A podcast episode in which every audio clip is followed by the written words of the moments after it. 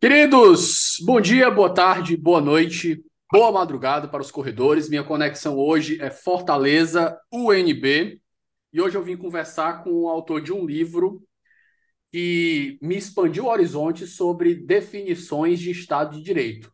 Professor Juliano Zaiden, bem-vindo. Professor, você pode se apresentar para o nosso ouvinte? Oi, bom dia, prazer estar aqui contigo, Davi. A gente está. Eu sou professor aqui da da UNB, da Unidade de Brasília, há algum tempo. E, enfim, eu estou aqui com o maior prazer para discutir com vocês meu livro é, que eu escrevi ano passado e escrevi mais tempo, né? Mas foi publicado ano passado. Enfim, prazer estar aqui com vocês. Juliano, ele é da Hart, né? Ou eu estou enganado? É da Hart, é, é da Hart. lá na Inglaterra, exatamente. Então, Pessoal, antes da gente continuar, deixa eu só dar dois avisinhos rápidos. O primeiro, que vocês já sabem, é que esse podcast é generosamente apoiado pela editora Contracorrente. E a Contracorrente tem o Clube do Livro da Quebra Corrente, lá em www.quebracorrente.com. Clube do Livro maravilhoso que te entrega não um, mas dois livros por mês, sendo um deles do catálogo da Contracorrente e outro exclusivo. Fora isso, não posso deixar de lembrar vocês que o 11 também tem suas contas para pagar e é por isso que a gente tem um Apoia-se. O link está aqui na descrição para quem quiser apoiar. E os planos vão desde um muito obrigado, no mais básico, passando por uma assinatura que te garante acesso antecipado aos nossos episódios lá no nosso grupo de mensagens. E na assinatura final você tem direito ao recebimento de um livro semestral que acompanha uma caixinha personalizada, dois marca-páginas do 11, um cartão de agradecimento, tudo bonitinho, chegando na sua casa, esperando você chegar. É isso. Se o 11 faz parte da sua vida e você puder dar essa força pra gente, a gente agradece demais. E eu espero que vocês gostem do episódio de hoje. Até já já.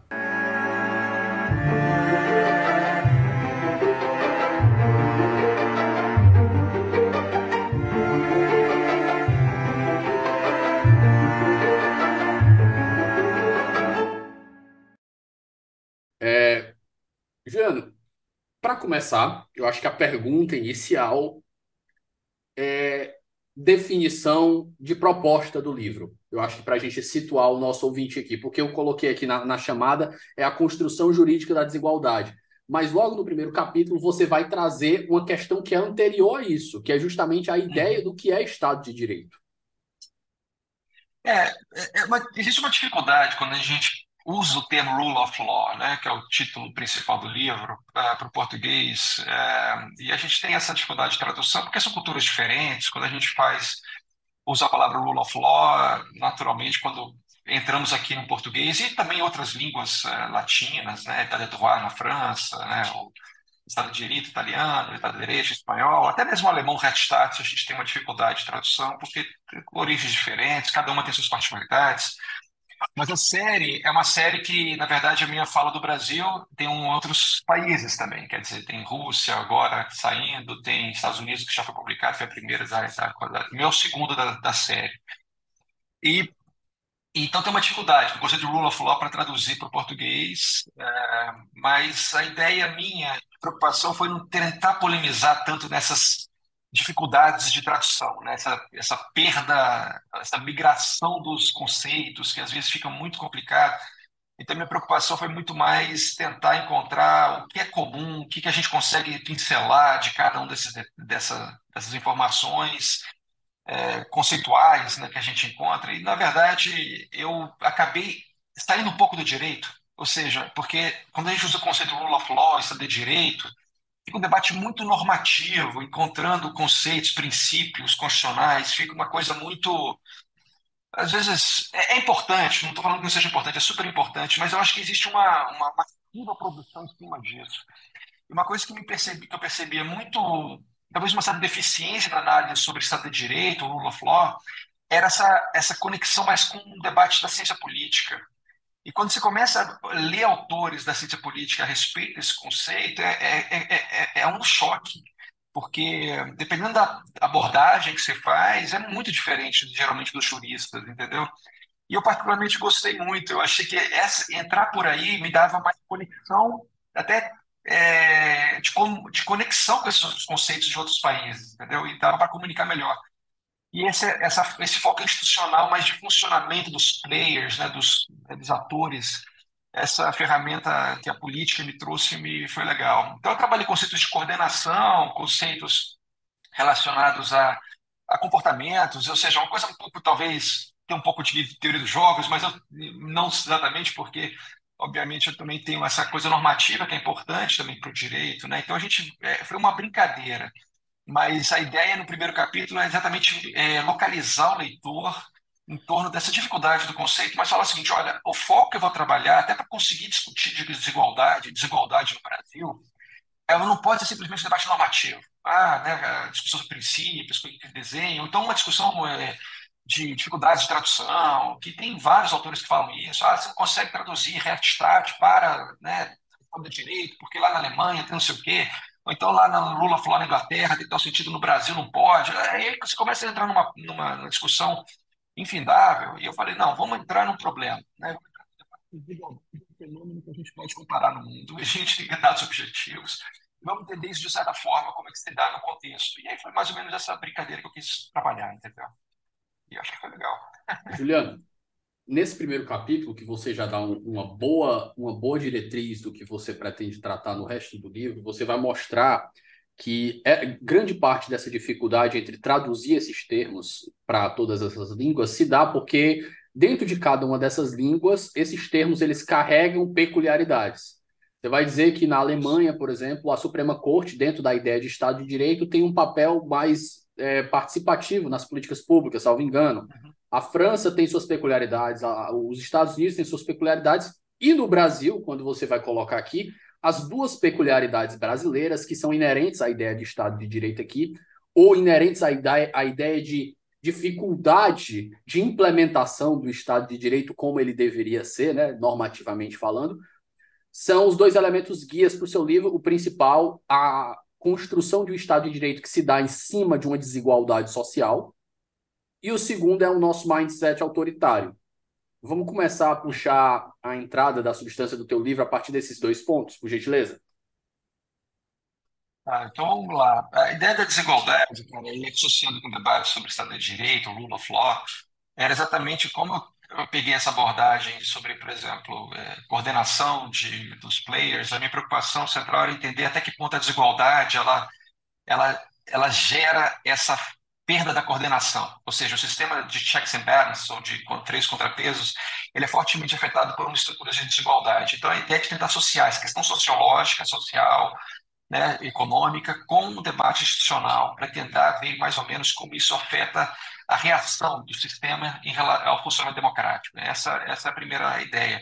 E aí, esse que eu trabalho mais um pouco no segundo capítulo, tentando encontrar exatamente, primeiro, essa parte de desigualdade, esse debate sobre desigualdade, muito focado também em dados empíricos, né? porque é, entender também que o Brasil é um país, a gente todo, todos nós sabemos, é, é um país altamente desigual, mas às vezes a gente tem essa ideia de uma as instituições estão funcionando de um jeito, e eu acho que às vezes existe um pouco dessa não associação direta de que as instituições também são promotoras da desigualdade em grande medida. E há estratégias do direito para que isso se repita, ou seja, se mantenha de alguma forma.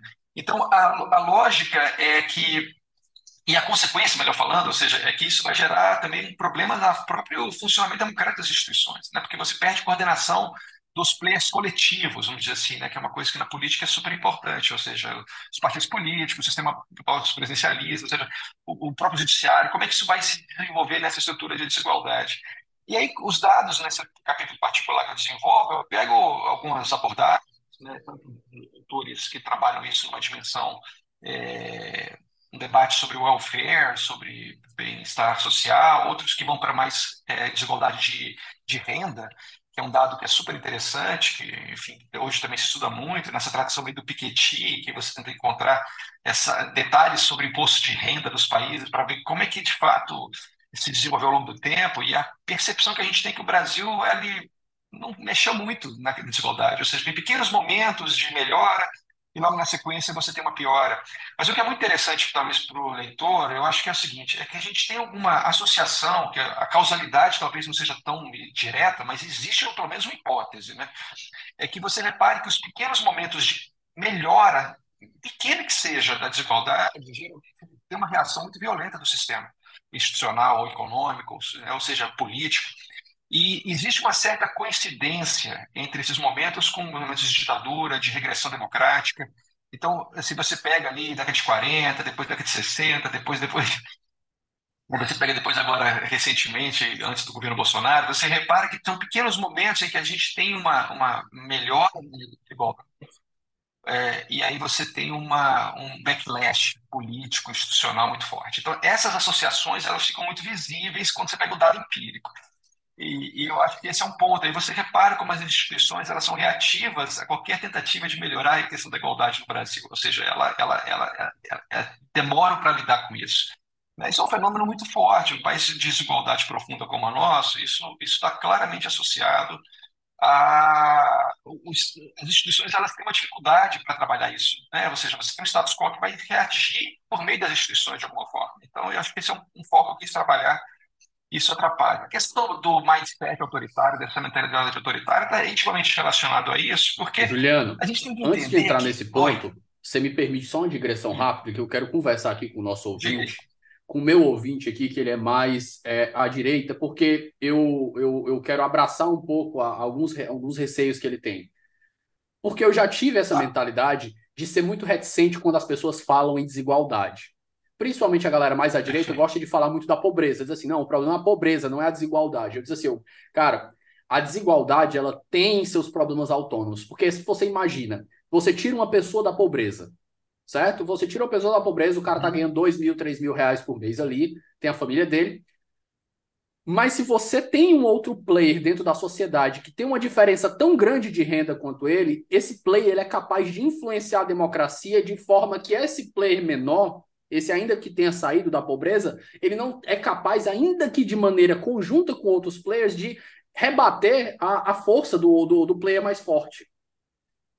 Então, os níveis de desigualdade pornográficas que a gente tem, eles precisam ser analisados desse, até desse ponto de vista, é um dos pontos de vista que a gente tem que ver. Porque ela vai impedir justamente a coordenação que você falou, de que até mecanismos democráticos de coordenação entre pessoas, entre associações, consiga é, resistir a avanços do poder monetário. Sim, sim, eu acho que esse é um ponto super importante, Davi. A gente a desigualdade é um problemaço, né? A gente, mas assim, isso não é exatamente um fenômeno brasileiro só, né? O Brasil fica muito visível pelo, pelo volume da desigualdade, né? Mas quando a gente fala, e é uma coisa que eu trabalho muito aqui na universidade, que eu sou professor de Direito Constitucional Comparado, a gente repara que esses fenômenos eles também se replicam em outras realidades, diferentes graus, formas diferentes, mas é impressionante, o legal do direito comparado é que a gente faz benchmarking de realidades e a gente começa a perceber que sintomas de deficiência, de déficit institucional ou de participação popular ou de, ou seja, de déficits democráticos propriamente, eles são comparáveis também com essa métrica da desigualdade, entendeu? Você começa a verificar, se você pegar a África, do Sul, você pega, ou seja, países da América Latina, e você começa a falar, cara, se replica um pouco essa dinâmica, entendeu? E é, eu concordo contigo, ou seja, é, é, você pode ter formas diferentes de trabalhar o conceito de igualdade, as formas como você sai da igualdade, né? Mas o fato é, a gente é desigual. Isso é um dado. e a gente é desigual pra caramba, entendeu? Não, não, isso não é de discussão narrativa. A gente é muito desigual. E daí se trabalha. Ou seja, como as instituições vão reagir a esse tipo de sintoma, esse diagnóstico, obviamente isso aí tem história, tem tradições, tem passados. Mas tem uma coisa que é muito concreta, ou seja, a gente tem momentos que a, história, tem um, tem um autor que eu adoro pra caramba, que é um que chama Paul Pearson, que ele faz essa análise sobre essas historicidades, essas permanências ao longo da história, path dependence, ou seja, e outras coisas, conceitos mais que se usa muito, mas não essa pegada historiadora, de historiador, é, de conceitos da história, e você vai vendo isso, ou seja, tem os momentos que você tem um, a possibilidade de turning point de mexer mais, tem os momentos que você perdeu, você não consegue mexer mais fácil. Por exemplo, falar de reforma tributária. O momento era a Constituição. A Constituinte era o momento que você tinha um turning point mais fácil, porque era um projeto que ali naquele momento talvez funcionasse melhor. Depois você vai consolidando estruturas, é mais difícil mexer. E várias coisas, tem o político, mesma coisa, você tem essas coisas, né? Mas a realidade é o seguinte, ou seja, o Brasil melhorou em muitas coisas. Não dá para negar também que o Brasil teve melhoras significativas de 80 para cá, 88 para cá, 85 para cá. Isso aí é, bem empiricamente demonstrável, mas, mas tem as suas permanências. E a permanência da desigualdade é um negócio, é um negócio escabroso no Brasil, é um negócio impressionante. O negócio é o seguinte, é que o Brasil, a desigualdade ela permanece, mas o, o, a sensação de bem-estar melhorou geral. É, essa é uma coisa que a Marta Rett faz muito bem, que é uma pesquisadora da USP, ela ela trabalha isso. Ou seja, na verdade, a gente pode pensar o seguinte: se a gente tem uma desigualdade é, mais ou menos permanente, especialmente de renda, né, que é o pessoal que da UNB faz muito, Marcelo Ribeiro, ou seja, a gente tem essa, essa discussão sobre a, a permanência da desigualdade de renda. Por outro lado, a gente tem uma melhora de bem-estar. Então, de alguma forma, melhora, mas a gente continua desigual. Né? Então, assim, o Brasil melhorou, mas a desigualdade permanece. E quando você consegue melhorar um pouquinho, vem, o backlash, vem essa reação violenta. Né? Não sei. Tem um ponto, Juliano, você me permite, eu não sei se você vai concordar comigo, mas é, existe é, dentro da sociedade até uma negação do status da desigualdade, não da desigualdade em si, mas o status de, do que cada um é, reconhece sobre si mesmo. Eu, eu, explico melhor. Veja bem, eu converso num grupo, por exemplo, com vários servidores do alto escalão, juízes, desembargadores, promotores, e eu digo, pessoal, vocês ganham muito bem. Os caras acham que não. Não, o nosso cargo tem muita responsabilidade. O pessoal, objetivamente falando, o IBGE fala que quem ganha acima de 25 mil reais está no 1% mais rico do país. Ele não veja, o problema é que as pessoas mais pobres ganham muito pouco. Não é que a gente ganha bem. Eu olho assim, oh, meu Deus do céu. A galera não reconhece o próprio status social. Como é que a gente vai enfrentar um problema se a galera não reconhece, não quer reconhecer que o problema existe? Ah, a desigualdade existe, mas a desigualdade é tipo entre o pobre e o Bill Gates, o pobre e o Silvio Santos, não é entre o pobre e eles. É, é, é essa, é, cara, dá uma canseira, vou ser sincero com esse tipo de conversa, né? Porque realmente é um negócio tão ontológico da nossa estrutura de desigualdade profunda e isso diz muito da gente, né? É, isso diz muita gente. É e os lobbies, né, Juliano? Se você me permite é. acrescentar, desculpa de te cortar, e o, os lobbies que são feitos pelas, pelas, pelas, uh, pelas classes, é, o, que, o que é legítimo, né? O lobby é uma coisa legítima. Tá? Eu acho que a gente precisaria de uma regulamentação, mas o lobby é uma coisa legítima. Mas os lobbies são feitos, eles conseguem incorporar benefícios com o longo do tempo, que a legislação ela mexe com a cognição das pessoas, que elas acham que aquilo é direito. Não, aqui eu trabalho, Exatamente. meu salário, eu ganho isso aqui porque eu mereço. Porque a gente ganha. Eles acham que foi sempre assim. Aquilo ali não houve uma luta entre as classes, que houve a prevalência entre a classe deles por causa de uma importância que foi dada, e que aquilo ali é montado em cima de outras pessoas que estão pagando aqueles custos. Exatamente.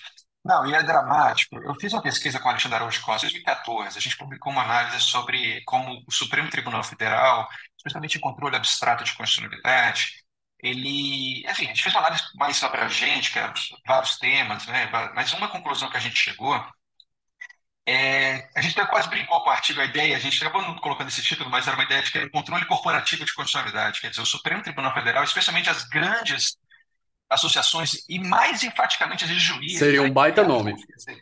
É, elas, têm, elas têm uma capacidade de ganhar que as outras corporações não têm. Então, assim, isso é um dado empírico. A gente examinou mais de 5.800 ações de, 2000, de 88 a 2012. Então, foi uma pesquisa lá de TN, com dados de equipe, quer dizer, CNPq, financiando, quer dizer, foi uma pesquisa super legal. E a gente concluiu isso, falou, olha, a, a, a maior taxa de sucesso se refere às ações de juízes no Supremo Tribunal Federal. Isso é muito sintomático. E é muito impressionante, porque essa argumentação que você está falando, ah, nós ganhamos pouco, nós temos mais responsabilidade, cara, para para pensar, quem, quem, tem mais responsabilidade sobre o quê? Quem mais é o quê? Qual o critério objetivo? É porque você passou um concurso que é difícil? É difícil o quê? Se você para pensar, os concursos para juízes são concursos autorreferentes, em que os desembargadores são produção do próprio sistema, você não tem inputs acadêmicos na, na, nos concursos. jurídico, de público, de, de, ou seja, na verdade, é uma lógica de reprodução do próprio sistema. Famílias históricas, ou seja, gente tem dados empíricos, tem pesquisa lá no Unicamp falando dessas tradições de famílias que pegam no século XVIII, e você vê que tem uma, uma repetição da lógica né? Então não é só meritocrático, muito muito longe disso, entendeu? Então é, é interessante, é interessante a gente colocar isso no seu sentido real, né? Enfim, diga aí, tá? Juliano, pegando essa parte dos juízes que você fez um estudo empírico, o pessoal da PUC Rio, eles têm uma análise sobre esses casos de liberdade de expressão, um grupo, um grupo que estuda liberdade de expressão no Brasil, né, Pleb, coordenado lá pelo Fábio Leite, que já esteve aqui, e ele diz que isso daí se reproduz também é, nas ações civis em que os juízes têm que pedir indenização. E ele diz assim, cara, a chance de um juiz pedir uma indenização e perder é tipo quase inexistente. Ele diz que teve uma juíza que chegou atrasada num voo, o voo saiu porque ela chegou atrasada, ela entrou com a ação e ela tipo, teve um ressarcimento de 15 mil reais. Ela teve outra juíza que foi. É, você vê como chega o ponto. A juíza foi é, recebeu algum, algum tratamento ruim e o uhum. marido uhum. dela entrou com ela com ação, dizendo que, olha, desrespeitou a minha mulher, me desrespeitou também. O cara pedindo, dando moral, porque a mulher tinha sido desrespeitada. Meu Deus. Aí, quando a juíza, a, a juíza, ou foi o juíza que foi julgar, pelo menos teve o bom senso de excluir o marido, dizendo, não, você não devia estar aqui. Mas deu gordos danos morais. Aquele, alguns porquinhos são mais iguais do que outros. Né? Quando você vai ver os juízes dentro do judiciário, eles sempre recebem um tratamento preferencial. É, a gente tem que deixar isso em termos muito claros, né? É uma classe super. Não estou falando que não seja importante, obviamente que juízes são importantes né? em qualquer lugar da democracia do mundo, mas é, é, inacreditável no sistema brasileiro. E aí vale a pena o dado comparado, porque esse argumento, por exemplo, de que juízes ganham pouco, é que o pobre que ganha pouco no Brasil, na verdade, quando você começa a comparar, quem faz isso muito é o Luciano da Rosa, lá, ou seja, que trabalha esses dados empíricos sobre salários, mas é vergonhoso. O Brasil é um dos países cuja renda per capita aplicado a ao valor do salário dos juízes, que é um dos mais gritantes do mundo. Isso aí não tem justificativa. O Brasil não é um país rico ao ponto de você ter essa distorção tão profunda, né, desses gaps de desigualdade.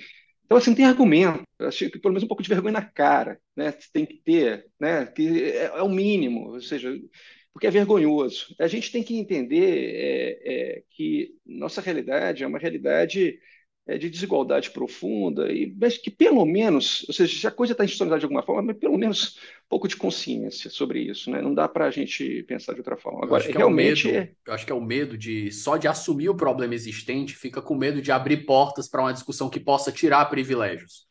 Ah, mas é lógico, mas isso é tudo bem. Todo, toda classe tem reações a qualquer forma, especialmente quando mexe no bolso. Isso aí faz parte. Mas é, é porque no caso brasileiro é vergonhoso demais né? E a gente tem, e esse argumento de que nós, eu, eu, eu me incomoda muito, de que nós somos, né, passamos um concurso difícil. Primeiro, eu não acho concurso difícil, acho concurso um concurso mal desenhado. É um concurso que você decora três anos, você senta a bunda, escreve, começa a escrever, estudar, estudar, estudar, decora os informativos do Supremo, do STJ, entra numa, numa onda de, de decoreba, de preparação estratégica, que na verdade não diz nada. Tem um caso muito famoso. O concurso treina habilidade de passar em concurso. Habilidade. E as pessoas, assim, ser treinado para passar no concurso não é uma coisa que você está exatamente medindo inteligência. Tem um caso muito interessante, há alguns anos no, aqui em Brasília, que um professor que da faculdade de Direito da UNB foi convidado a fazer um concurso para o TRF da primeira região. E ele é um professor de direito constitucional super competente, e ele colocou questões mais acadêmicas do ponto de vista do direito constitucional, coisas mínimas, assim, saber coisas básicas sobre constitucionalismo. E foi um negócio assim, foi um, um desespero para os alunos, porque ele já estava numa uma lógica dos concursos, que essas pessoas geralmente fazem vários concursos, né? E chegou aqui na UNB, entrou um, um input acadêmico no concurso, que tornou ele muito mais interessante, e foi um desastre, em termos de recursos, de coisas, ou seja, porque ninguém estava naquela lógica. Então, assim, não é exatamente medição de inteligência. Eu, eu, eu, assumo isso de cara, ou seja, não acho que passando concurso para juiz é um cara inteligente. Segundo, é um momento que você, quando você entra dentro da dimensão do, você entra no universo de repetição de uma, de uma dinâmica comunicativa de, defini, de afirmação de privilégios, né? E aí você passa a aceitar, normaliza isso. Então é um negócio complicado. Eu acho que a classe dos juízes é um ponto estratégico dentro da estrutura brasileira, como outros grupos também. Né? A classe jurídica, especialmente no serviço público, é um negócio impressionante. Né? Agora, é, mas, enfim, tem outras nuances de desigualdade é, que a gente encontra em esferas privadas, né? em outros campos também. Mas no âmbito do, do, do serviço público, as carreiras jurídicas, elas são gritantes em termos de, de assim, de pegar essa, esses benefícios do Estado de alguma forma, que se faz de forma legal, entre aspas. Eu escrevi um artigo, cara, só estou dando uma, uma brincadeira. Eu escrevi um artigo com quatro colegas, três colegas, um, um canadense e dois albaneses, albaneses, ou seja, e qual era a discussão que a gente tinha? Era um texto comparado, eram dois pesquisadores que tinham acabado de terminar a tese de doutorado em Harvard, um pessoal super bacana, da Albânia. Eles, em 2012, eles haviam feito uma reforma judicial na Albânia, um país pequenininho, né, pobre ali na Europa, uma tradição complicada do ponto de vista democrático, mas eles fizeram uma reforma para tentar diminuir o, o, caráter da corrupção do judiciário. E melhorou. Não melhorou grandes coisas, mas melhorou. E aí a grande pergunta era: o que, que o Brasil tem a aprender com a Albânia? você vê, assim, e é interessante porque você começa a ver, na Albânia você tinha essas corrupções mais cara de pau, aquela coisa de é, propina, no sentido mais grosseiro, né, como uma coisa do crime organizado. Aqui a coisa é a seguinte, você aprova uma legislação, vai por dentro do sistema, e aí você fala, isso é legal, isso está previsto, então é mais sofisticado, mas é uma corrupção sistêmica também, não dá para você negar isso de alguma forma, né? Então, assim, a, a, lógica nossa é uma lógica subversiva do conceito de igualdade, de democracia, de rule of law. Inclusive, é mais dramático, porque os juízes são uma parte importante da cadeia de funcionamento do rule of law, né? Enfim, mas é uma discussão enorme, né? Passando agora, a gente deu essa boa visitada sobre essa parte de, de desigualdade. A gente ia falar, na hora que eu te cortei, a gente fez essas digressões aqui que eu acho que foram necessárias. Agora a gente vai para o mindset autoritário, que é outro elemento essencial, pelo menos que você coloca como essencial a nossa ideia de rule of law, ou o bloqueio que a gente tem de implementação do rule of law. É, o mindset autoritário, o Brasil tem uma tradição autoritária. Isso aí é, enfim, isso é uma tradição da América Latina. Se você olhar a história da América Latina, é de golpes, especialmente século XX, XIX, mas especialmente século XX tem essas coisas dos militares. Assim.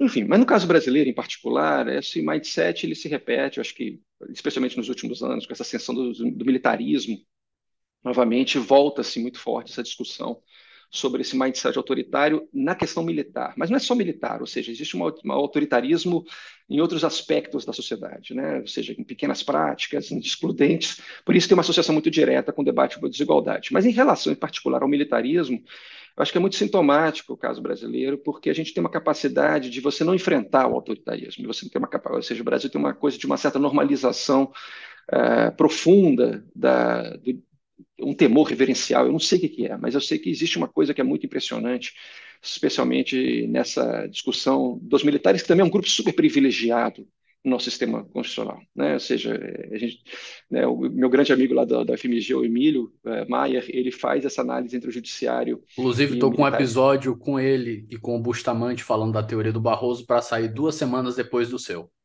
Oh, eles são maravilhosos, tanto o Tomás quanto o Thomas Bustamante, quanto o, o Emílio, grandes amigos, é, e certamente é isso, ou seja, a gente tem, é, eles fazem, o, o, Emílio, nesse livro dele, Constitutional no Brasil, ele faz essa análise mais particularizada sobre uh, uh, os militares e o judiciário, né? Então ele joga esses dois como os grandes autores da crise da erosão constitucional no Brasil.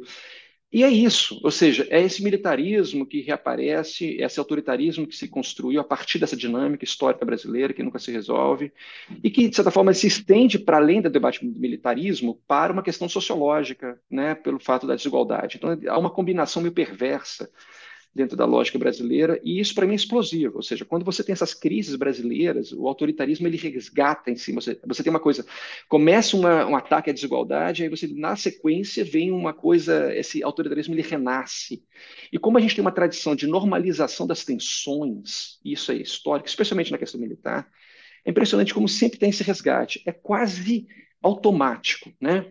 Então é impressionante. Eu estava, eu estou escrevendo agora um artigo, estou indo, indo, agora domingo, estou voando agora lá para a Austrália para um, um evento. E, e, um texto que eu vou trabalhar lá é exatamente uma discussão sobre essa, esse abuso constitucional a partir do militarismo na história brasileira. Né? E é muito impressionante porque você, ah, nos últimos anos, a literatura, especialmente da ciência política norte-americana, enfim, por exemplo, um autor fascinante que é o Adam Tversky, ele faz uma análise sobre, ele tem um no livro Crise e Democracia, ele fala que ah, o militarismo praticamente desapareceu, até mesmo na América Latina. Eu falei assim, cara, isso foi escrito em 2019, você não está vendo o que está acontecendo no Brasil.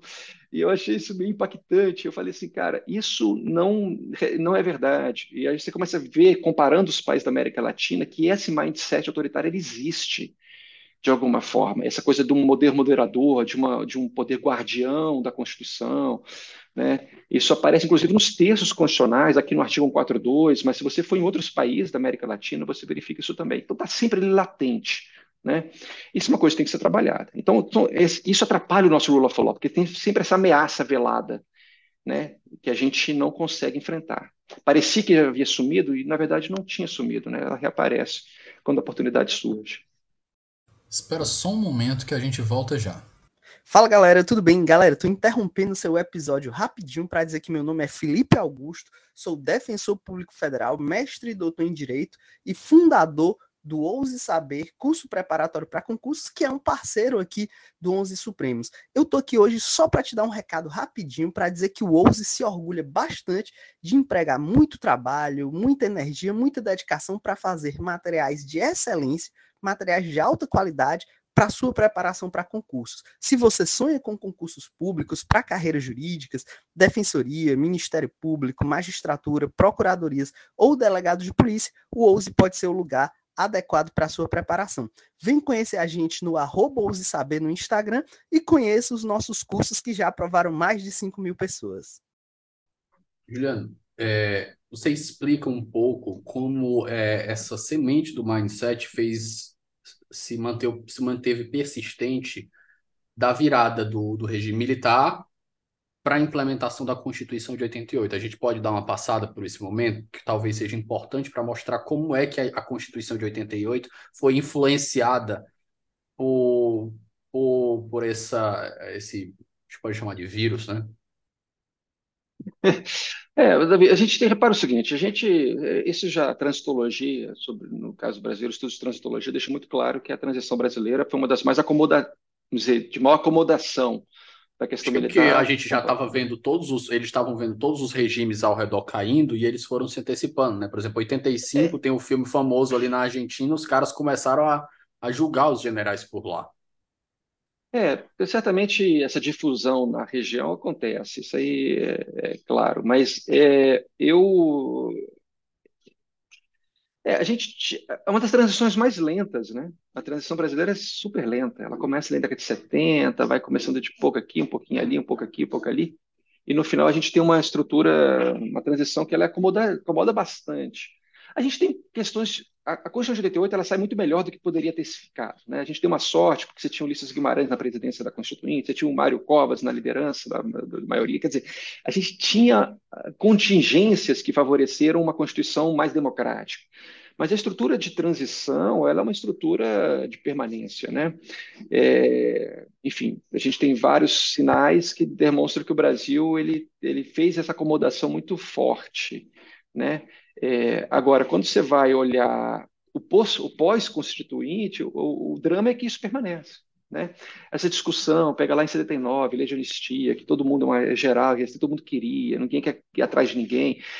Começa a construir uma história que não condiz exatamente com o espírito democrático de um país que quer se dizer, nós estamos consolidando a democracia, aquilo não pode se repetir. Mas é impressionante. Eu acho que a nossa transição é uma transição de acomodação, apesar de que a gente teve contingências que trouxeram um viés democrático.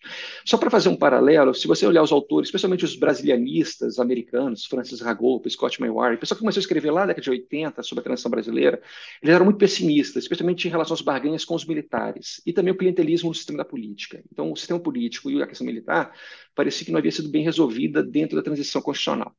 Mas, quando você vai para a os autores mais recentes, Cristiano Paixão, que é da UNB, o Leonardo Barbosa, também que era da UNB, e outros autores, né, Catone, dizer, lá da FMG, a gente começa a ver que, calma lá, houve alguma coisa na transição que foi interessante, de participação popular, de movimentação democrática, contingências que geraram, de certa forma, uma certa ruptura com aquele passado. Então, eu, eu, eu brinquei isso num texto que eu publiquei há um tempo sobre esse, esse zigue-zague da nossa transição, em que você tem essas barganhas muito consolidadas, que é o que os americanos especialmente falavam do Brasil, que não ia dar certo.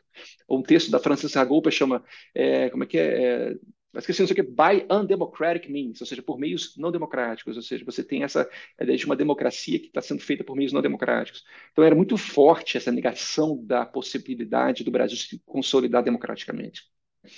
Mas acho que o resultado foi melhor do que desenhado, ou seja, a gente começou a perceber que ao longo do tempo a gente conseguiu construir algumas estruturas institucionais que funcionaram, de alguma forma, mal ou bem, mas funcionaram. E esse lado positivo, acho que é importante enfatizar. Eu trabalhei isso bem no meu livro para falar o seguinte, cara, a gente tem muitos problemas, mas a gente tem alguns pontos muito positivos. Eu tento dar até um ar mais otimista, porque não dá para negar. E quando você começa a pegar os dados empíricos comparados, por exemplo, de força do parlamento, força do independência do judiciário, é, sei lá, accountability institutions, regra, agências de controle, o Brasil se posiciona muito bem na América Latina, historicamente. Ou seja, a gente tem. Isso foi uma construção democrática, a gente começou a estabelecer isso de alguma forma.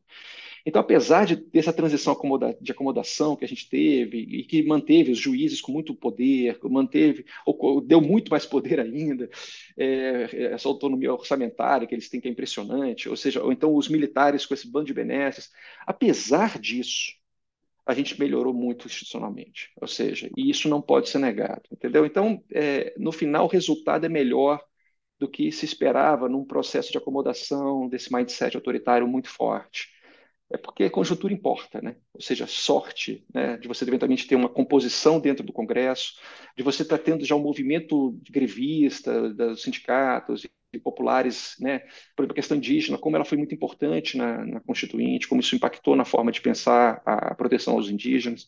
Esse é um detalhe interessante. Tem pequenos detalhes que, cara, passou, né? Passaram isso aqui, gente. Como é que conseguimos isso? E é uma são conquistas que né, você, e, e, isso também é uma das razões dos backlashes, né, porque quando você tenta, me, tenta sempre mexer, é sempre reverter esses ganhos democráticos. Né? Você teve, tentou isso em 93, mas aí teve o escândalo do dono, dos alunos do orçamento, aí você vai tendo sempre isso, vamos tentar reverter esses ganhos democráticos.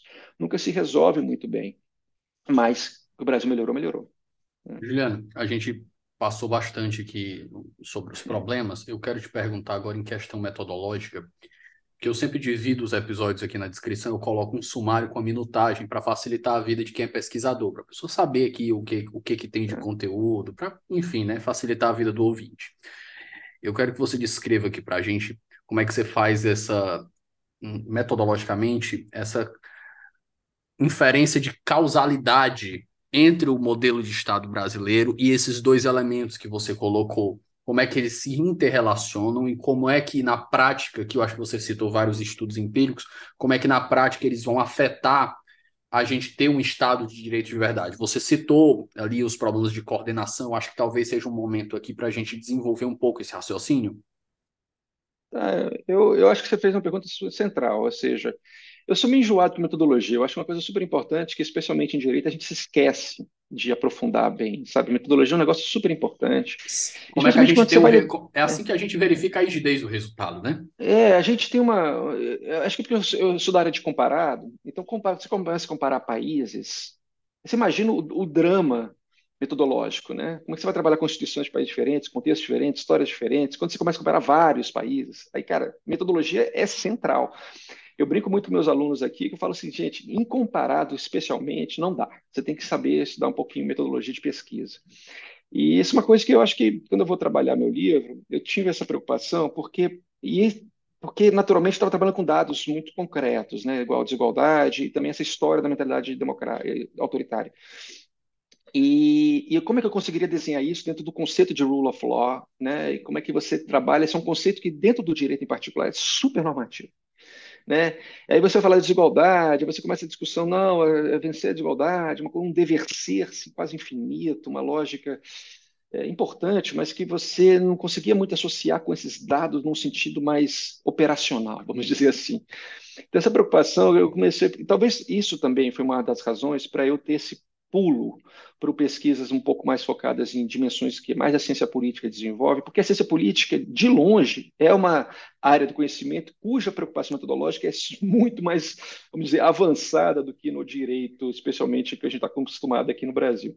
Isso é real, ou seja, você vê essa preocupação de operacionalizar os dados, de conseguir trabalhar isso de alguma forma. Na forma, nesse debate sobre coordenação e você verificar os impactos da, da desigualdade, por exemplo, na forma de atuação dos players políticos e dos players, vamos dizer, que trabalham no contexto democrático, da sociedade civil, isso é muito claro, ou seja, você vê essa, esses inputs, né? ou seja, porque você dificulta que você consiga, de certa forma, cooperação, que é um conceito super importante, ou seja, o, o pensamento passa a ser uma, uma, mera análise de estratégia de ganhos individuais, não de, de, de, de, comportamentos cooperativos. Então, existe toda uma literatura que faz essa associação de alguma forma, é, dentro de uma dimensão é, conceitual, um conceito de rule of law propriamente, né? Então, nessa, nessa, nesse sentido, eu me espelhei muito em algumas abordagens, ou seja, de pessoas que já brincaram um pouquinho com essa discussão, talvez não tanto no debate sobre desigualdade em si, isso foi uma brincadeira, tem um, que eu tentei fazer, tem, tem até um grande amigo meu, Richard Albert, lá do, do Texas, em que ele fala isso, cara, essa vai, sacada vai estar, vai estar aqui também, já participou de outro projeto que eu estou desenvolvendo. É, o Richard é um super amigo meu, um dos melhores pesquisadores em, hoje em direito, um cara jovem. E um dos melhores inglês, é, é, é, a falas de inglês para qualquer pessoa entender. Porque ele fala assim, o Horácio o Neiva fez um comentário muito pertinente sobre isso. Ele, cara, você escutar o Richard é, é de, um, é de uma, um prazer enorme, porque ele fala é um devagar. É um aberto, pausadamente, Não. o jeito que ele fala, mas enfim. É, é, impressionante. O Richard, além de ser um um cara super. Eu falo que ele é o embaixador do direito constitucional comparado, porque o que ele projetou em termos de pesquisa. E assim, eu tenho uma amizade com o Richard já, já vai lá alguns anos, né? De vários anos. E, e a gente já escreveu coisas juntos, tem um livro que a gente publicou junto. Quer dizer, é um cara que eu tenho uma super amizade. E eu, uma coisa do Richard que eu acho sensacional que ele fala, quando ele leu meu livro, ele virou assim, cara, essa debate, essa questão em particular sobre a desigualdade, da forma como se joga isso no conceito de rule of law, é o seu mote. Você tem que enfatizar isso. Aí ele me deu algumas dicas de eu enfatizar isso em outras passagens do livro. Falou, é isso, cara, porque é isso que as pessoas geralmente, como trabalhar rule of law, não fazem tão forte, porque no direito tende naturalmente a cair no debate normativo uma discussão mais teórica, mais discussão sobre rule of law, o conceito, aí vai lá na Inglaterra e começa a buscar os negócios. E ele falou, não, cara, é uma questão de coordenação, trabalhar a partir disso, e, e eu acho que essa aqui é, é a brincadeira que você está querendo fazer. Não que eu não, não trabalhe também, que eu não tenha, ou seja, que eu não acho importante esse debate no ativo, eu acho super importante, mas eu, me faltava essa ferramenta que a metodologia talvez me trouxesse mais fácil numa discussão operacional que geralmente essas, essas análises mais comportamentais e tudo mais me dão. Então, essa foi uma preocupação uma preocupação clara, ou seja, como é que eu consigo usar os conceitos dos dados empíricos e operacionalizá-los numa análise institucional. É, me pareceu que essa jogada, com um debate mais é, da ciência política, me trazia a conexão de forma mais fácil, né, mais direta e mais clara para o leitor. Então, foi mais ou menos por aí. Né? No capítulo 4 do, do livro, Juliano, você vai trabalhar aqui as instituições, o desenvolvimento das instituições e um remodelamento, aqui eu acho que eu vou usar essa palavra, do nosso presidencialismo de coalizão e como essa estrutura vai impactar na sua tese. Vamos tratar disso agora, por favor? É, presidencialismo de coalizão é uma grande discussão que a gente está tendo recente. A gente tem agora o livro do Limonge, que tenta meio que reconstruir esse debate depois da crise Bolsonaro que a gente teve, quer dizer, todo esse problemão que a gente passou recentemente. É, mas é interessante, porque um dos aspectos, eu, eu tinha escrito para o iConnect, que é esse blog acadêmico lá da, da, da daquele, do International Journal of Constitutional Law, que que é super legal. Eu escrevo, eu escrevo no iConnect a cada dois meses. Eu dei uma pequena pausa agora, porque é um pouco do burnout do ano passado, mas eu volto no segundo semestre. Mas a cada dois meses eu fazia uma análise da, do contexto político brasileiro da América Latina. Eu tinha essa preocupação de tentar mapear um pouquinho essa realidade nossa. E eu tinha escrito, mais ou menos em 2019, um artigo para o iConnect em que eu fazia essa a coisa paradoxal de que o sistema de presidencialismo de coalizão, com esse multipartidarismo super fragmentado brasileiro, paradoxalmente estava protegendo, de certa forma, uh, o, estava dificultando um pouco o processo de autocratização que a gente estava vivenciando. Entendeu? Porque os custos da transação no sistema multipartidário altamente fragmentado tendem a ser altos, né? Então, existia uma coisa de uma disfuncionalidade do sistema partidário brasileiro que, de certa forma, num contexto de autocratização durante o governo Bolsonaro, que você tinha, de certa forma, alguma coisa. Isso não durou tanto tempo. A gente sabe que depois do segundo ano a cooptação acendeu muito forte, mas ela acendeu mais frágil, entendeu? Então, isso foi super importante. É, então, o que acontece? Mas a ideia aqui é o seguinte: sistema Historicamente, aí tem vários estudos, você tem os americanos que falavam que a gente é cheio de veto players, né, que a gente não consegue, de certa forma, fazer funcionar bem o presidencialismo, você tem Barry Wayne, você tem, assim, tem uns clássicos da literatura da ciência política que jogam isso muito claro, ou seja, o sistema presidencialismo brasileiro não funciona. E você tem aqueles super otimistas sobre o sistema presidencialista brasileiro, né, enfim, que a gente tem umas, uns poréns na análise, mas que são importantes também, e tem aquelas pessoas que fazem um balanço um pouco mais equilibrado, na minha opinião, sobre esse sistema. Eu particularmente gosto muito do Limonge, tem, tem críticas também, mas de certa forma funciona muito bem, uma análise muito, muito empírica, muito com dados muito convincentes. O fato é, o sistema presidencialista brasileiro não era disfuncional. Eu acho, que isso é muito claro. E tem problemas de clientelismo, tem problemas de, que a gente chama de pork barrel, né? aquela coisa de você muito, pro, muito provinciana na a distribuição de orçamento, aquelas coisas todas, que piorou muito no Bolsonaro. Mas você tinha um sistema relativamente funcional. O problema é hoje, né? Como é que a gente vê essa, essa tentativa de restabelecer um sistema presidencialista de alguma forma, é, com essa dinâmica que foi consolidada durante os últimos anos, né? Mas é, é, o nosso sistema. Eu sou um defensor do sistema nosso, eu não sou um cara que defende semipresidencialismo, parlamentarismo, é, porque os dados também, quando a gente faz análise comparada, né, existe uma vasta, vamos dizer assim, pouca informação no contexto brasileiro nesse debate. A gente, quando a gente começa a entrar mais concretamente nos dados sobre quais sistemas de governo funcionam melhor, não sei o quê, a gente vê que não é o problema não é o sistema de governo. Né? O sistema de governo é uma variável é, menor nesse debate. Né? Então, se, o negócio é fazê-lo tornar é, eficiente, funcional, que a governabilidade ela possa acontecer, mas que tenha proteções de controle bem feitas, né? Eu acho que a gente estava até mais ou menos num, numa situação razoável, né? Com todos os poréns. Aí você tem os problemas, né? Clientelismo, corrupção, não sei o quê, mas que aí você melhora nas agências de controle, né? Você estabelece mecanismos, mas não o sistema próprio. Eu acho que o nosso sistema o futuro dirá, né? Mas que de certa forma a gente está num momento agora de contenção de danos, né? de tentar normalizar um pouquinho. Eu acho que a gente está vivenciando isso agora. Né? O estrago foi muito grande. Em seguida, Gênio, você já falou do presidencialismo, que é justamente o funcionamento do sistema político, das instituições, o modelo que a gente desenhou para conseguir governabilidade, que você entende como tecnicamente não é tão disfuncional quanto a gente acharia que poderia ser. Pode melhorar, né? Uhum. Mas é aquele melhorar com ajustes, não com mudanças. É isso que você está dizendo. É, eu acho, eu acho que a gente consegue operar, fazer transformações é, pontuais que dão uma melhor configuração. Por exemplo, recentemente, essa, em 2017, a mudança do sistema eleitoral, da questão de você construir mais dificuldades para a formação partidária e algumas regras mais de. Isso já é uma melhora no sistema político, né? Ou seja, você vai vendo que você vai vendo pequenos ajustes e a gente vai diminuindo a fragmentação, a gente vai construindo, e aí o sistema vai se tornando mais, mais normal, né? a gente é meio anormal, né? O sistema nosso ele é meio anormal. É um, é um grande mistério que durante tantos anos pareceu relativamente funcional, né? É, mas é, é, isso, ajustes. Eu não sou dessa ideia de ter que fazer uma mudança radical do sistema, até primeiro-ministro, essas coisas.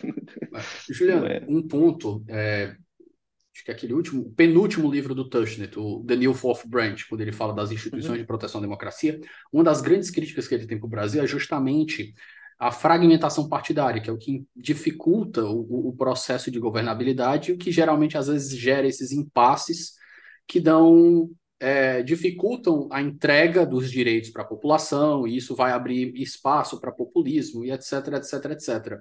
Eu te pergunto, não sobre o diagnóstico dele, mas se quiser comentar o diagnóstico também, fica à vontade. Mas eu te pergunto, partindo da premissa, não, acho que tem que passar pelo diagnóstico, porque a gente precisa primeiro comentar se o diagnóstico dele está correto essa nova ideia, essa nova desenho que tem acontecido com a ascensão das federações, os analistas políticos estão sempre dizendo agora que é, dizendo reiteradamente que essas novas, essas novas federações estão dando um desenho mais uníssono ideologicamente para os partidos. A gente está tendo uma redução de partidos aí em bloco, transformando eles em blocos. Isso daí contribui para um desenho que tu acha que é mais funcional para uma democracia? Para um ajuste do nosso presidencialismo de coalizão? O que, que você acha? Não, o federalismo é um mecanismo transitório, muito melhor que as coligações que havia no passado, que era basicamente coligações eleitorais, não coligações de, de, né, de identificação pós-eleição. Então não funcionava, era uma bagunça. Agora melhorou, a federação pelo menos era uma vinculação por um tempo, quatro anos, né? Então quer dizer, você tem alguma coisa melhor, mas é uma transição, não é o ideal, né? A gente entende que, mas você não ganha todas, né? Você mas é vai, é uma boa, mas assim, que... é um bom caminho esse que a gente está. É, são, ah, são sim, boas alterações sim. na medida do que, do que pode ser feito. É, você, você conversa com a maioria dos cientistas políticos, eles falam, não, a lei de 2017 foi boa, ou seja, teve ganho, você não dá para negar, porque a fragmentação é um problema.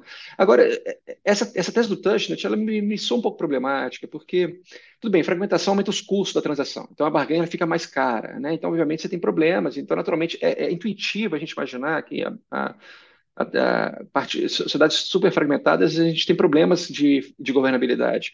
Acho que a história brasileira não é bem essa a realidade, ou seja, você tem os dados aí que mostram uma grande capacidade, de certa forma, de é, de, dos governos passarem sua agenda no Congresso e, ao mesmo tempo, de certa disciplina partidária. Eu acho que o Limonge e a Argelina Chibub fizeram isso muito bem. Né? E acho que com dados, lógico que você tem algumas polêmicas nessa análise, mas são, são dados que são, servem aí para a gente estar tá trabalhando a partir deles. Mas quando você vai concretamente. Então é um paradoxo. Agora, é...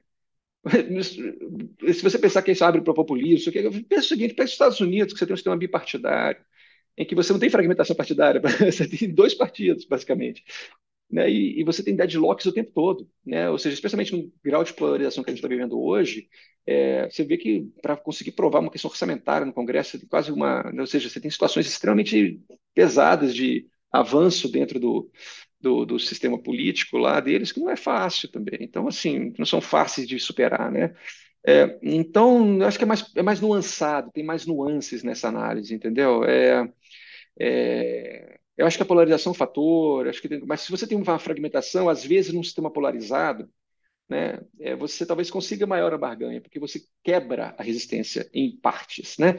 Então você tem, tem N possibilidades de pensar esse problema, né, que não só a ideia de fragmentação como causa única, né, ou uma das causas principais. Eu acho que é mais difícil, mais complicado.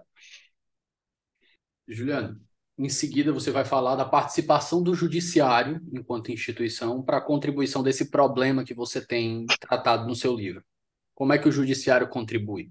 Fora essas outras possibilidades que a gente já falou de lobby e de fomento, de, de, de fomento da desigualdade.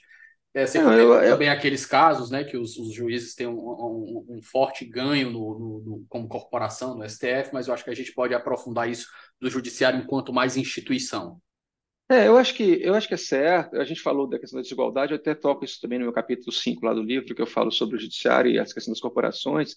Mas eu acho que é uma coisa super importante, o debate do of law, desse checks and balances, é uma coisa que às vezes a gente faz mal na análise do contexto. Geralmente a gente coloca essa ideia de que o Congresso é do lado, as Supremas Cortes estão do outro lado, um certo dualismo né, como se fossem poderes que têm uma independência dessa como forma. Como se fosse aquela ideia do Montesquieu, ainda que é, estivesse é, em guerra. E aí você tem um erro analítico, para mim, profundo nisso, porque a maioria dos grandes estudos da política deixa muito claro que é, a gente tem uma coisa muito mais simbiótica entre os poderes, né? Ou seja, na verdade, o judiciário não tem muita força, né, como poder. Então, ela tem que ter o, o sistema da política meio que sustentando ele. Então, isso é uma coisa super importante. Tem um, Daniel Bogé, que é o grande pesquisador brasileiro, que está. Tá, eu usei muito o trabalho dele para pensar essa questão da simbiose entre os poderes, porque você perceber exatamente isso. O judiciário e o parlamento, eles trabalham muito em sintonia. Por isso que eu falo o seguinte, por exemplo, nessa questão do Bolsonaro, que a gente teve no governo, dessa autocratização, geralmente fala, cooptou o Congresso, agora nós temos a Suprema Corte como último guardião da democracia. E a gente tem essa ideia de que agora, na verdade, é porque essa cooptação do Congresso ela foi parcial né? Ela não era tão, ou seja, e aí o, o Supremo consegue ter um apoio político para fazer um processo de uma, uma, reação. Isso é um fator super importante que às vezes a gente negligencia. Não é uma, não, entendeu? Ou seja, o Supremo só consegue fazer aquilo que ele fez na medida em que ele sabia que tinha algum apoio político para aquilo, tá? Porque isso é um fator concreto. Quando a gente faz análise comparada, a gente vê que as cortes precisam disso. E por isso, talvez a fragmentação, essa coisa meio complicada do sistema político brasileiro, curiosamente, pode ter sustentado melhor esse processo de reação é, democrática institucional contra o que estava acontecendo, que era um processo de autocratização nítido, né? Então, sei lá, é, isso é, é, muito importante. Então, o judiciário foi super importante no processo, tanto da crise, quanto da solução, de alguma forma, da crise. Mas é um play importante. O que é importante do ponto de vista comparado é que, sim, é, é, é uma das cortes mais independentes da América Latina, é, é uma das cortes historicamente mais estáveis da América Latina. Então, isso é uma coisa super importante também. É, então, é um, é um poder importante. O Brasil é forte comparado, que a gente chama em interbranch conflicts, né, conflitos entre os poderes, é um disparado um dos mais fortes do mundo, que mais intervém na política, nos outros poderes, é o Supremo Tribunal Federal. Mas é muito pouco forte ou fraco até em, em, defesa de direitos fundamentais, direitos individuais. Isso o Supremo ele perde comparativamente com outros índices que a gente compara na América Latina e no mundo, né? Então, agora direitos individuais começou uma coisa aqui, mas direitos sociais o Supremo é fraquíssimo. Ou seja, quando a gente vê na média, tem uma questão aqui de saúde, medicamentos, outra coisa ali, mas durante a Covid teve uma atuação mais, mais forte sobre saúde, mas não passa muito disso. Direito de trabalho é um negócio desastroso. Você tem N áreas sociais que o Supremo é super complicado. Aí tem análises que jogam isso com governabilidade, com o governo, a relação intrínseca entre economia, governo e Suprema Corte. Eu estava discutindo Eu... isso, Juliano, esses, esses é. dias não. Esse, hoje, é, hoje é sexta, né? Eu estava discutindo isso ontem, num seminário lá no mestrado. Uma professora minha comentando uma decisão do STJ sobre proteção de dados. O, o STJ decidiu que uma violação à proteção de dados, né, no caso, quando há um vazamento dos dados da pessoa, não há uma presunção é, aquela em ré ipsa, né, de dano em ré ipsa, só se os dados forem acessíveis. Eu olhei assim, cara, eu acho completamente equivocado. Uhum. Só que o que que acontece? A meu ver, foi a sugestão, foi o, a minha leitura, né? Eu acho que ele está dando uma leitura de realpolitik, de, de, de realismo jurídico. Por quê? Porque se eles forem dizer que todo vazamento de dados resulta automaticamente em, uma, em, uma, em um dano em ré ipsa, vai ser tanto processo contra essas empresas, porque as empresas ainda não se adaptaram, talvez não tenham capacidade de se adaptar à legislação brasileira de proteção de dados, então você vai quebrar todas as empresas. Então eles dizem assim, não, a gente restringe aqui e deixa, tenta dar assim, só para o que é sensível, o que é mais importante, a gente protege. Mas aquele, aquele ponto, a interpretação que o STJ deu, ela vem mais uma vez para consertar uma legislação que não foi pensada para a realidade que a gente tem. E nem uhum. sempre os tribunais fazem esse, esse remendo de maneira satisfatória. O agravo de instrumento está aí para provar isso. É, eu acho que você tem um ponto mesmo. A gente tem isso enfim, a realidade nossa é uma realidade de, de, sei lá, a gente tem é, o, o, judiciário ele é, é, um, é, um, poder difícil, né? Eu, eu brinco, eu brinco, eu tava, eu participava de um de um, um, um o seminário que a gente sempre vai, o Diego Werneck, Arguelles lá também, o Rogério Arantes lá de Itaú, São Paulo, eles fazem esse mar incógnito para fazer análises empíricas de Supremo, de, de, enfim, e eu fico impressionado como é difícil a gente trabalhar o Supremo, trabalhar o Judiciário de modo geral, né? É, tem, é, a partir de informações mais empíricas, né, e essas estratégias que a gente começa a verificar dentro do Judiciário. Mas é um ponto mesmo, cara. É uma, é, eu, eu tenho uma dificuldade, mas assim, não, não dá para a gente negar, por outro lado, que sim, tem, tem também. É um sistema que, de certa forma. Veja a justiça eleitoral, cara. Eu estava dando um curso agora para os americanos aqui no Brasil. Eu falo, e eles falam, cara, é impressionante, né? A gente tem um sistema eleitoral, justiça centralizado, que os Estados Unidos não tem eles estão lá com o risco de ter Trump de volta, a gente está eliminando, pelo menos temporariamente, né, mas pelo menos alguma coisa está acontecendo, é, de um dano real que você teve na democracia brasileira. Né? É, então, é, é, uma coisa super impressionante. Né? Então, apesar de tudo, a gente tem alguma institucionalidade do, do judiciário. Né? É, mas, enfim, o nosso sistema não é dos piores, é muito corporativo, esse é o, é o seu mal principal, mas ele, em termos de funcionamento, ele se posiciona normativamente bem dentro do contexto comparado do sistema judiciário brasileiro. Né? Enfim. Juliano, penúltimo capítulo, antes da gente correr para o encerramento, você vai falar das dificuldades de accountability aqui, como elas contribuem mais um problema para o que você, para a sua pesquisa. Vamos nós. É, a, esse debate sobre accountability que eu trabalhei ali no, no capítulo 6, se não me engano, é, capítulo 6, a gente, é uma ideia de trabalhar com algumas variáveis interessantes, que o Brasil também, nessa questão, ele tem vários controles, fases de controle. Isso, isso é uma coisa muito impressionante do Brasil, ou seja, você vê as, as camadas de controle no sistema brasileiro são muito fortes, né, comparada a outros países. Na prática, a gente tem outras nuances, mas pelo menos na forma, a gente tem uma estrutura de contra, contabilidade bem, bem robusta, comparado a outros contextos.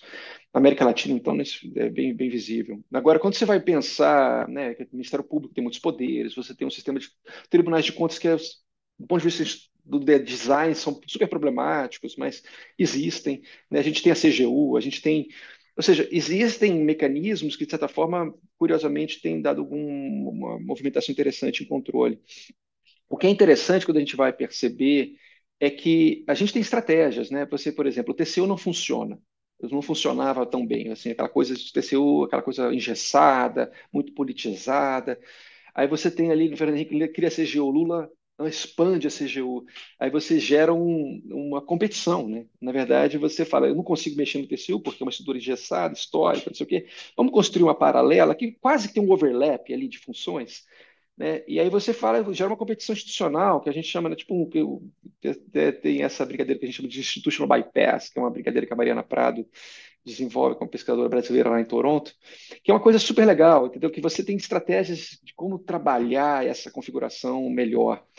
Então, essa é uma coisa interessante do Brasil. Não é uma coisa. Só que, logicamente, a gente tem esses inputs malucos que acontecem, que eventualmente. Né, e os desastres nossos né, no sistema é, policial, histórico, que são dramáticos, né, que aí reconstrói essa ideia da desigualdade muito forte.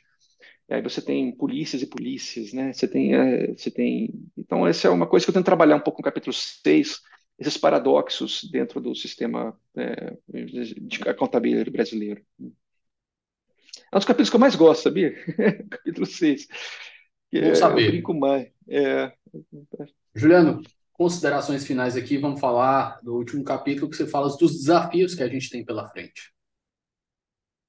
Cara, esse foi um dos capítulos mais difíceis de escrever, porque eu estava, quando eu mandei a, a boneca, né, o manuscrito para a editora, isso foi mais ou menos, o primeiro foi em 2000, final de 2021, e aí depois a gente tem a fase de revisão, de análise, eu mexi muito, eu estava lá em, na Alemanha, lá no Max Planck, lá em Heidelberg, e aí, em, acho que acho que foi em maio, eu mandei a versão final para a editora, porque em julho já publicou, né? Já, já rodou. Então, quando, o que, que a gente tinha naquele momento? A gente tinha pesquisas eleitorais, basicamente, e a pergunta é: o futuro do rule of law no Brasil? A pergunta, no meio de uma eleição, no meio de um Bolsonaro, no, ou seja, o que, que a gente estava muito nervoso, né? Porque ali estava se definindo a futura democracia brasileira mesmo. Então, quando eu fui convidado para esse livro, eu falei para os editores, falei, olha, esse livro é tenso, porque eu estou escrevendo num contexto extremamente difícil e frenético. Então, assim, a história, você é um historiador do futuro, que é uma coisa super louca, né? Eu brinquei um pouco com isso, você é um historiador do futuro, o que, que eu vou pensar? É o que, que eu tinha? Dado empírico, ele, é, é, pesquisas eleitorais, é o que eu tinha. E todos compontavam Lula lá na frente, mais ou menos isso. Então, nisso já me dava alguma nuance imperfeita, e aí eu arrisquei. Eu falei, vou supor, vou colocar a primeira posição, Lula vai ganhar.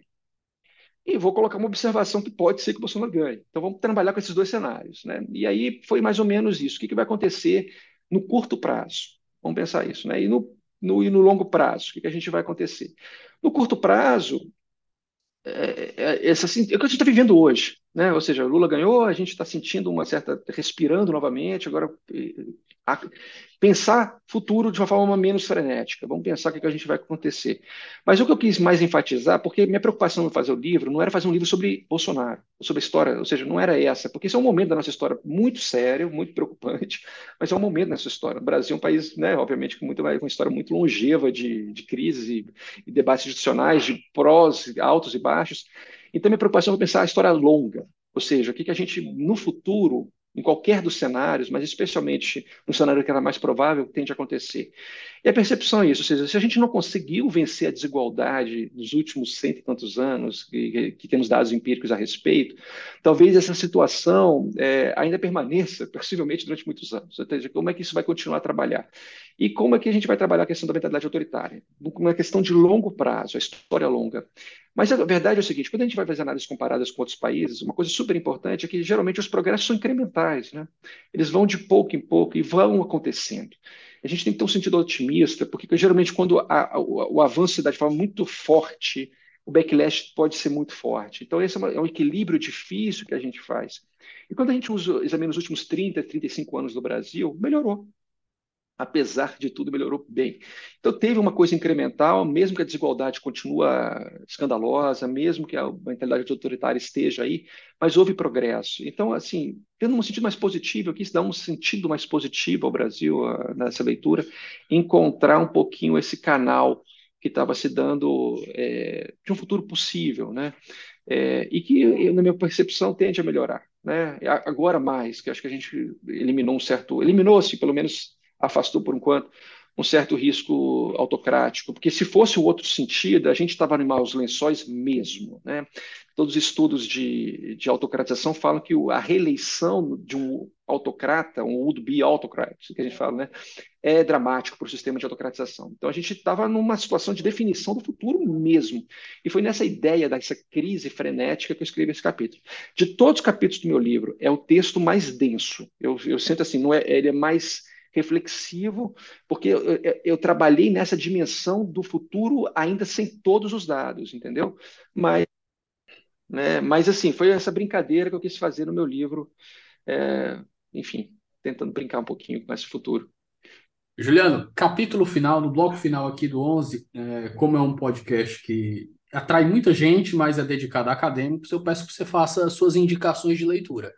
Eu estou o pontapé inicial, vamos citar o seu livro aqui, que é o, o mote da nossa conversa, que é The Rule of Law in Brazil, The Social Construct, the, the Construction, Judicial Construction of Social Inequality, é o, o livro que foi o mote para a nossa conversa. E aqui eu deixo aberto para você quiser fazer indicações de culturais em geral, mas também livros, artigos, quiser filmes também, fique à vontade. Ah, cara, livros a gente tem um monte de livros legais. Eu acho que aqui no Brasil eu gosto muito do livro do Emílio, eu acho um livro fascinante, que acho que ele briga com o meu. O dele foi publicado um ano antes, mas trabalha uma vertente, uma, um olhar um pouco diferente. Constitutional da, da, Erosion em Brasil, né? Constitutional Erosion em Brasil, acho que é um livro super legal. A gente tem que também trazer algumas dimensões novas sobre direito constitucional comparado na América Latina. O Conrado com Gargarella acabou de publicar um livro pela Oxford sobre exatamente uh, o Handbook of Comparative Constitutional Law, no, of Constitutional Law in Latin America, esse é o título, que é super legal para entender a gente. Eu acho que para entender o contexto nosso, né? E análise sobre crise da democracia, o texto do Tchevoris, que essas são análises mais, mais teóricas, acadêmicas, propriamente, né? É, eu, eu, particularmente, acho que é, é, a gente tem que situar um pouco mais o Brasil nesse contexto mais global, né? em termos, especialmente da América Latina. A gente estuda muito pouco os nossos vizinhos, a gente estuda muito pouco nossa história, e, e a gente tem esses problemas. Eu acho que essa é uma recomendação.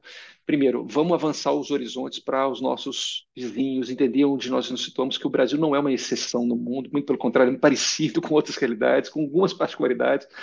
Esse é o primeiro ponto. Então, esse, esse, esses livros te dão uma nuance do Brasil e o outro dá um livro dá uma nuance sobre a América Latina.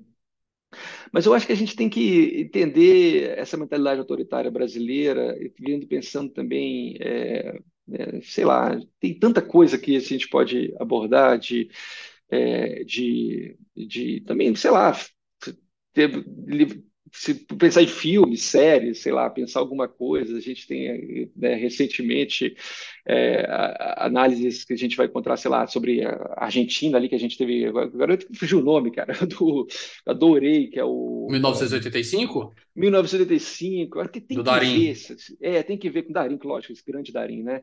É, também vi lá o No, que também teve no, sobre o Chile, referendo, eu acho que esses, esses, esses, esses filmes ou, ou, séries, nesse caso são filmes, mas que, que, trazem essa informação sobre essas transições no contexto nosso, é, da América Latina, porque a gente vê que a gente repete isso em alguma medida, sabe? Então vai aqui essa sugestão e, e, e, sempre fazendo isso ouvindo boa música, né? Que eu acho que esse é o ponto também importante, né? Eu botar um Brahms no fundo e aí um pouquinho para acalmar, porque a leitura da América Latina é uma leitura tensa, naturalmente para a gente ver isso um pouco mais de paz de espírito, senão a gente fica louco, né? Mas eu particularmente acho que essas recomendações mais diretas, imediatas que me vêm agora à cabeça, que trabalham um pouco nossa realidade, lógico, a gente já tem agora o Limões publicou um livro recente super legal, a a Angela uh, também lá no, no, o 13, né, que foi Alonso que publicou também para tentar uma outra abordagem. Então, tem uma série de livros recentes para entender o Brasil. Acho que a gente precisa isso. A gente não pode repetir o que aconteceu recentemente. É, muito sério, a gente passou apuros, foi quase, né? Mas ao mesmo tempo acho que a gente tem sinalizações positivas. A nossa academia produz coisas maravilhosas e tá aí umas recomendações assim, genéricas, né? Mas que eu acho que vale a pena estar tá, tá atento. Mas o, o importante, eu, sou, eu, eu, gosto de comparar. Minha área é você pesquisar outros países, entender o resto do Não nosso... à toa a UNB tem um centro só para isso, né? O comparado é, Exatamente. Eu, eu me coordeno esse, esse grupo de pessoas maravilhosas, pesquisadores do Centro de Estudos Constitucionais Comparados. Conheço vários. E... A gente está junto no IRCL, é, a Maria é, Letícia, é, o Matheus De Pieri, a Júlia... Só gente boa, só gente boa. Pesquisadores de ponta mesmo. A gente tenta fazer nossas pesquisas, trazer essa e conversar com o mundo, né? É, tentar fazer parcerias e a gente está, né? E a gente produz muita coisa lá legal. Eu adoro. É. é isso, Juliano. Muitíssimo obrigado pelo seu tempo. Sei que você está prestes a viajar e agradeço demais você ter cedido um pouquinho do seu tempo. Eu gostei muito da conversa, eu achei o livro muito Também, instigante. Cara. Eu achei os insights de você fazer essa associação entre a desigualdade, sobretudo a desigualdade, a dificuldade, a, a necessidade de de associar a, a, a, desigualdade ao Estado de Direito e ela como também dificuldade de implementação do Estado de Direito. Achei um insight muito perspicaz de sua parte. E eu espero que os ouvintes aqui tenham gostado tanto quanto eu. Ah, eu agradeço, viu, Davi? Valeu mesmo. Foi um prazer enorme estar falando com vocês. É isso, pessoal. Nós ficamos por aqui. Um forte abraço e até semana que vem.